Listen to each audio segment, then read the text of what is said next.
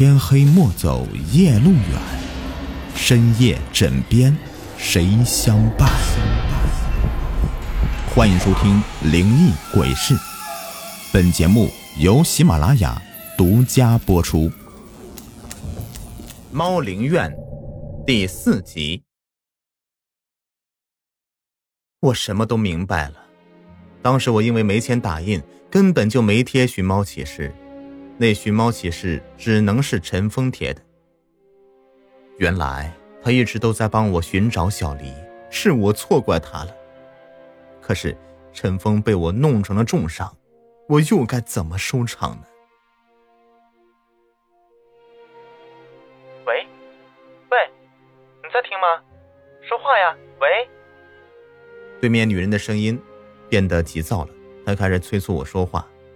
我强行稳定躁动的心情，用尽量平缓的语气说道：“啊啊，我在我在，那猫就是我丢的，原来是您捡到了，真的是太感谢您了。请问您的地址是？我家就在。”我记好了女人说的地址，挂掉电话以后，我泪崩了。我没想到是我误会了陈峰啊，他不但没有偷走小黎，反倒还张贴寻猫启事给我帮忙。我坐在血泊里又哭又闹，这对于我来说简直就是惊天噩耗。那个女人为什么不早点打电话过来？如果她能早点打电话过来，事情将会是另外一种结局。我哭闹了好一阵，陈峰才有气无力的说道：“当初我确实忍受不了你和小丽太亲热，才和你分手。”但是那天你给我打电话的时候，我就在想着怎么帮你找到小丽。我看到你在外面淋着雨大哭的时候，我特别心疼，这才张贴了寻猫启事。当时还想着找到小丽以后给你个惊喜。我哭得更加凶了。现在陈峰被我弄成了重伤，还挑断了他一条脚筋。如果陈峰告我的话，那我就要坐牢了。这才刚刚得到小黎的消息，难道我就要和他分开吗？我绝不允许这样的事情发生。为了能够和小黎在一起，我想到了最好的解决办法。陈峰干咳两声，他心平气和的说道：“苏雪。”你虽然伤了我，但我不怪你。你把我送去医院，然后你就去找小黎吧。我捡起杀猪刀，横在了陈峰的脖子上。陈峰吃惊的看着我，他拼命的挪动身体。苏璇，你要干什么？苏璇，小黎已经找到了，你还不肯放过我吗？难道你想杀了我？你疯了！杀人要偿命的。陈峰，对不起，是我错怪你了。可是我现在也没办法呀。如果我坐牢的话，那小黎怎么办？你知道吗？小黎就是我的命，没有小黎，我生不如死。所以，你就上路吧。放心，我会给你烧纸的。我求你了。黄泉路上，你不要怪我。我颤抖着把水果刀靠近到陈峰的喉咙，陈峰恶狠狠的瞪着我，吼道：“ 我真傻！原来我在你眼里一直都不如你的猫，而且你根本就没打算放过我。苏璇，黄泉路上我也会诅咒你，不看清你的下场，我死不瞑目！你这个疯女人！”为了一只猫，你竟要杀人！你你啊！没等陈峰说完，我就切断了他的喉咙。我甚至连尸体都来不及处理，就换了一身干净衣服去接小黎了。我赶到约定的地点的时候，就看见有个女人抱着小黎朝我这边走过来。我心里一块大石头总算是落地了，急匆匆的跑过去。抱住了小黎，小黎，你跑哪儿去了？你知道妈妈有多担心你吗？说着话，我就流下了眼泪。但是我感觉小黎跟我并不亲近了，他用小爪子蹬踹着我的胳膊，还试图从我怀里挣脱出去。收养小黎的女人叫程燕，她站在我旁边，不耐烦的说道：“寻猫启事上面写了，如果找到你的猫，必有重谢。这个重谢你到底是多少钱呢？你给还是不给啊？”这，我慌了。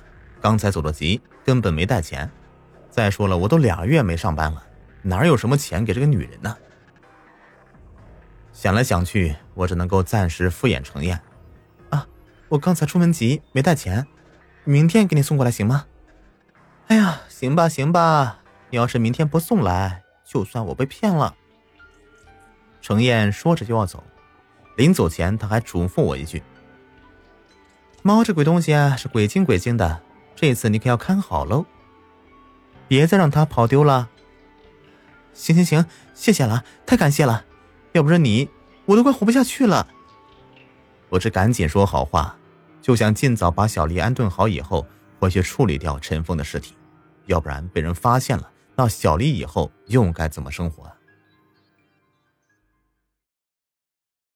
我把小黎托付给李霞照顾，然后又回到了父母的老房子里。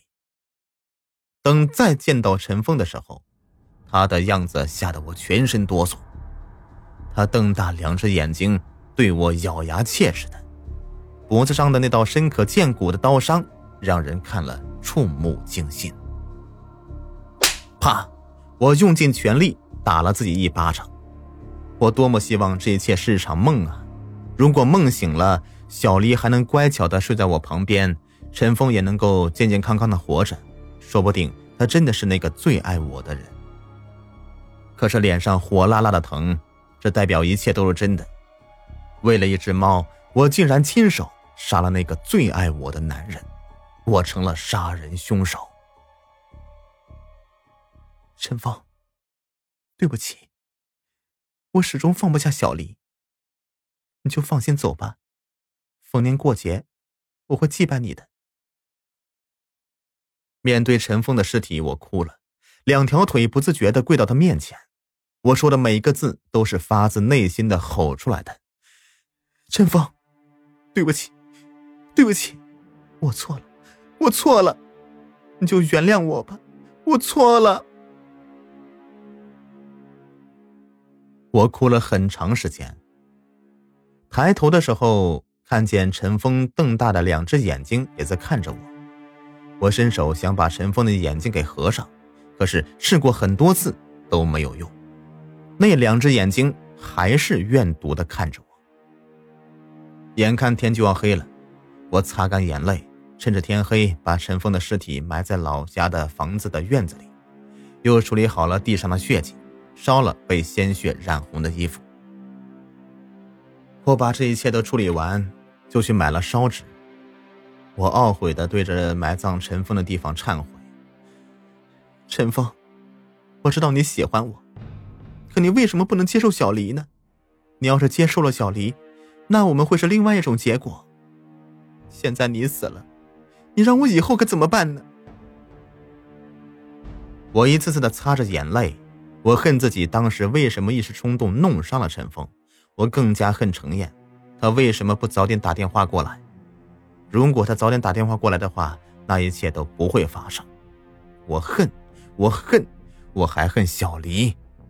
我把他当成了亲生孩子，可是他却在我最需要他的时候离我而去。朋友们，本集已播完，下集更加精彩。喜欢本节目，别忘了点击订阅关注，感谢收听。